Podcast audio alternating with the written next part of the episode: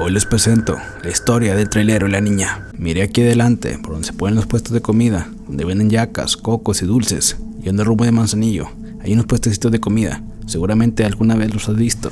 Bueno, esos puestos, al pasar diario, llevar contenedor del puerto de Manzanillo, siempre como esas de las 9 de la mañana o por la tarde, como esos de las 6, siempre hasta los sábados y domingos, salió una chavita de unos 8 o 9 años decirme adiós. No había día que me agitara la mano para hacerme un buen camino, comiendo maíz.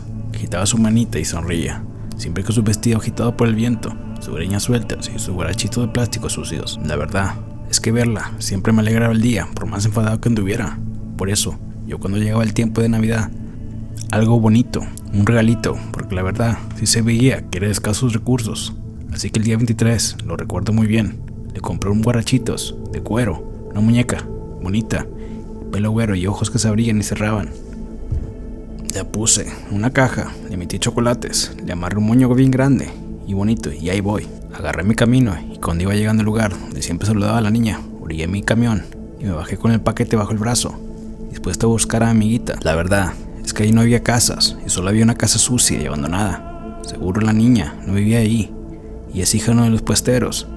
Pensé y fui inmediatamente a preguntarle a un compa de unos puesteros de coco sobre la niña Nada supo darme razón. Pregunté de la birria, de las yacas, de las cocadas, pero nada. Todo dicen no conocer a tal niña, todo dicen no tener hijas. Más grande que mi amiga, y juraban y perjuraban no conocer a la chiquilla. Después de estar batallando un rato con esa gente, aún así sin convencerme, me elegí con mi paquete en las manos y subí el camión y en silencio, pensando en retomar mi ruta al puerto de Manzanillo, dejando atrás el camarote el regalo. Así pasó, me fui a Manzanillo, descargué, volví a cargar el contenedor ya en la tarde me viene el regreso a Colima. El sol, recuerdo bien, estaba despuntando detrás de los cerros cuando pasé por el tramo donde solía ver a mi amiguita. Al pasar, tan concentrado que la primera no alcancé a ver a aquella chiquilla. Mi amiga me estaba diciendo adiós. Espejé el retrovisor del lado derecho y la miré.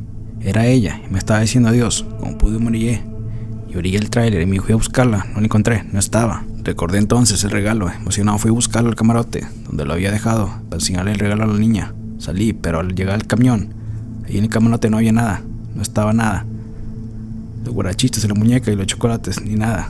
Desconcertado, me acaricié la cabeza, pensando todo lo que había sucedido. Frustrado, con mil ideas en mi mente, me trepé a mi tráiler y justo cuando retomaba la carretera, escuché aquella vocecita que jamás voy a olvidar. Gracias por la muñeca. Volteé y vi mi amiguita. Me estaba haciendo Dios y tenía bien avanzado la caja de regalo con el moño grande. Después, ella salió corriendo y desapareció. Paré en seco el motor. Bajé del tráiler, pero ya no la encontré. Suspiré hondo y puse en marcha mi camión. No sabía qué había pasado. No sabía quién era.